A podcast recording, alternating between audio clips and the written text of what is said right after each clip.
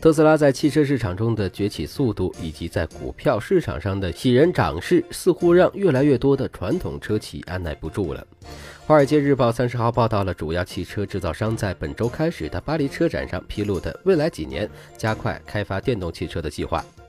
大众汽车的目标是在二零二五年之前发布三十款新的电动汽车。该公司在本次车展上推出了一款以电池驱动、能够完全自动驾驶的高尔夫样车，据称在二零二零年可以实现量产。戴姆勒旗下的梅赛德斯奔驰也发布了一款电池驱动的 SUV。一次充电的续航里程约为五百公里，同样计划于二零二零年推出。很显然，这两位重量级的竞争车型还要等近四年才会对特斯拉产生实质性的市场影响。不过，大众商用车部门本月早些时候曾在汉诺威举办的国际商用车展上发布了一款计划于二零一七年量产的概念车，但该车型目前最大的续航里程仅为一百二十九英里，大大落后于特斯拉 Model 3的二百一十五英里。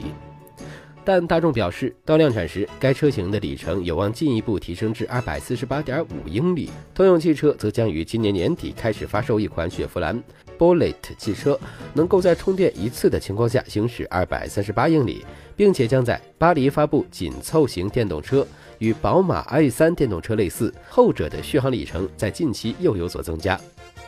传统汽车之所以踊跃地进入到电动车市场，根本原因在于这块蛋糕正在变得前所未有的巨大。从2016年到2025年，全球电动车产业规模将会增长一倍以上，从256亿美元增长至622亿美元。在预测期内，年复合增长率将达到百分之十点三。加上紧随电动汽车而来的补贴政策，也进一步刺激了传统车企的行动力。除了利润的正向激励，传统车企还在面临负激励。这种恐惧一方面来自于电动化将造车门槛迅速拉低，传统车企的核心技术壁垒以发动机和变速箱为核心的动力总成技术不复存在；另一方面，与能源变革一起发生的是驾驶技术的变革，两位一体的变革为消费者换车提供了充足的动力。如果不能及时适应电动化和智能化的变革，传统车企极可能在未来沦为代工厂，失去在终端市场的蛋糕。尽管特斯拉作为破局者来势汹汹，但是尽管传统车企或许少了点澎湃的激情与创意，却有着充分的市场实力和渠道来迎接特斯拉的挑战。